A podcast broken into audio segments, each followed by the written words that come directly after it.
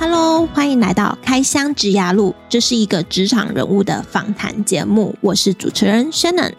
这个节目主要是透过来宾分享他们的职涯如何从学校毕业后走到目前的职位，以及主持人我自己过去的学经历经验，来协助正在找工作的社会新鲜人，或是对职涯迷茫毫无头绪的人一些方向。Good morning，早安。今天这一集单纯要来跟大家闲聊，分享我录 Podcast 满三个月，也在今天达成了第十集的里程碑的心得和自我检讨。节目最后，我还会跟大家分享我下个里程碑的计划，希望你能继续陪着我，一直持续的录下去哦。那我就从我的心得来开始讲起吧。以呃，最近台湾 Podcast 的排名，我的节目啊，在职涯排名排到第三十名，这个排名让我感到非常的意外。我没有想到我的名次会比我想象中还要前面。那是不是有很多的潜水的听众都没有浮到水面上呢？快点来跟我打声招呼，欢迎到 Apple Podcast 留言给我，让我知道你好吗？谢谢你们的支持，让我的排名呢在第三十名。虽然我也没有到很重视这个排名，但是我真的很意外，有这么多人在聆听我的节目。以目前来说，我收到的反馈呢，不管是我的朋友还是听众。嗯、我目前收到的是正面的评价，比负面的还多。这部分我也很感谢大家的支持。正面的评价大部分是说我的声音很好听，还有 Podcast 的音质很好。也有一集的内容是由听众来信对我说，那一集对他求职很有帮助。当然，还有写一些比较细节的内容，我就不在这边多谈。那我也很感动那个观众的来信。我记得我刚录 Podcast 的时候，有一个朋友问我为什么要录职涯这个主题。相信在职涯路上的迷惘是很多人会有的问题，这也是我的亲身经历。而我很幸运的经历了这一条路，也克服了我的迷惘的那个过程。现在有能力在职涯这方面帮助人，所以我认为我只要能帮助到一个人，我的节目就没有白录。我大概是去年，就是二零二二年九月，有开始想录 Podcast 的想法。当时这个想法就越来越强烈，我就开始默默的规划。设定我的节目的方向，我的节目的主题，我的节目的受众，又把我的计划跟朋友聊聊，然后听听不同的意见。最初呢，我其实我只有想要做科技业相关的职涯的访谈，那是因为朋友给我的建议之后。我才改成做全方面，就是没有局限在科技业。在节目上架前呢，我自己也做了一些心理建设。我知道有喜欢我节目的人，就一定会有讨厌我节目的人。任何事情呢，都很难去迎合每一个人，任何事情都没办法百分之百的去满足所有人。不管你是不是 Podcaster。就算你是卖东西的人，你是商人，你是任何人都一样。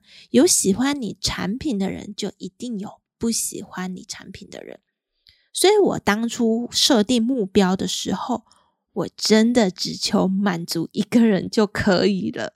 所以只要能帮助到一个人，我的节目就算成功了。现在呢，我这个里程碑达成了，我这个目标达到了，我就要再继续往下一个目标前进了。很希望大家能针对节目的内容有哪一些部分能改进的，能给我多一些建议，或是你有想听哪个领域的内容，哪方面的问题，能多跟我分享。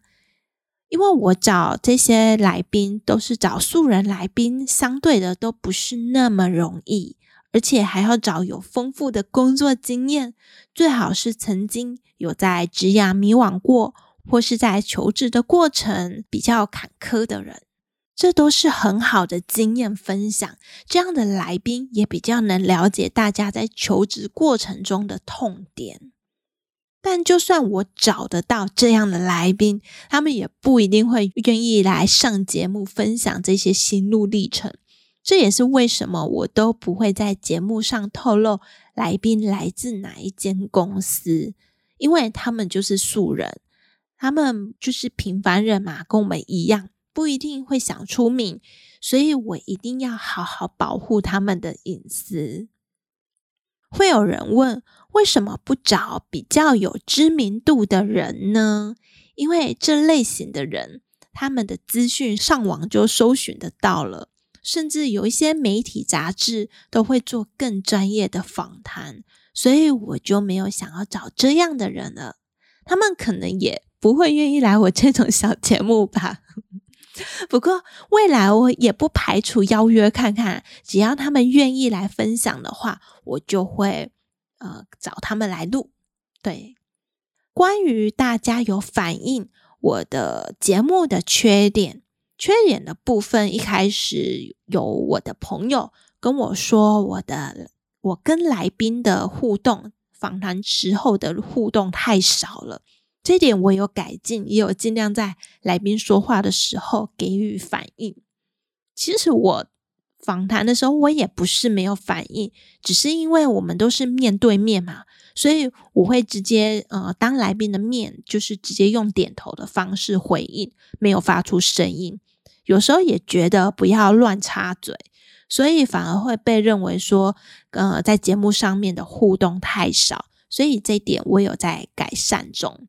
也要谢谢我之前的来宾艾娜他，教我了一些访谈的技巧，让我后来跟我后续邀请的来宾访谈都比较不会那么紧张，所以谢谢艾娜喽。再来，我还有被反映过我的说话速度太快，这个好像说话快是一种习惯，因为我听别人的 podcast。或是上一些线上的课程，我都会自动把那个速度调快一点二五倍去听。所以，当我听到人家说我说话速度太快的时候，我真的有在反省，也有试着要放慢我说话的速度，但有时候会没有注意到，就一不小心又加快速度了。所以希望大家能多多体谅这一部分，我已经有在改进了。希望未来我的速度能调整的一致，不会忽快忽慢或是太快。那未来之后上架的节目有一些是远距线上的访谈，音质的部分可能会有落差，但我已经尽量把它调整的舒服一点了。现在这边给大家打个预防针喽。接下来我要分享在 Apple Podcast 留言的内容。第一位是学习历程导师，他说：“大推开箱职涯路，对即将步入社会或是社会新鲜人很有帮助与启发的节目。主持人提供专业的分析，声音听起来也很舒服。大推开箱职涯路，谢谢学习历程导师。”那还有一位是 H U I Y T S，他说推荐频道《开箱植牙录》这个节目，可以了解不同产业、不同环境的朋友的经验分享，是值得花时间收听的哦。谢谢你，真的很感谢，很感谢这两位听众的留言，也谢谢给我们五星评价但没有留言的听众们，谢谢你们。如果正在听节目的你还没有帮我评价的话，希望你能抽空到 Apple Podcast 留言给我。任何的建议，不管是好的、不好的，我都真心希望你能告诉我。我知道我的节目还有改善的空间，有你们的反馈，我才能再进步、再优化。任何的批评呢，我都会虚心接受的。如果你只有评价而没有留言的话，我是看不到的哦。如果啦，你真的真的连留言都会觉得很害羞的话，那也可以私下寄信给我，都会是我本人亲自回信的哦。在这边谢谢你们的支持。最后要来跟大家分享我下个里程碑的计划，就是我有架设了一个网站和开设了我的 IG 的账号。在网站上面呢，会放上 Podcast 的文字档，那也会在以后也会再分享一些呃职涯相关的文章跟自我成长相关的文章。因为我的网站才刚架好不久，是我自己架设的，所以我的文章数还没有很多。Podcast 的文字档我会陆续找时间补上。至于我的 IG 账号，我才刚创立而已，目前我都还没有 po 文啊，我连我自己的朋友都还没有通知，就直接在这边跟大家公布了。之后我就会开始经营我的 IG，希望大家能多多支持我。我的网站的网址和 IG 的账号都有更新到这个节目的资讯栏里面了，欢迎大家到 IG 追踪我。那我们今天的节目我就分享到这边喽。不好意思，这一集没有什么职涯相关的内容，单纯就是跟大家闲聊。那请大家继续锁定每周三早上的开箱职涯路，下周三就会有职人的开箱访谈，我们下周见喽，拜拜。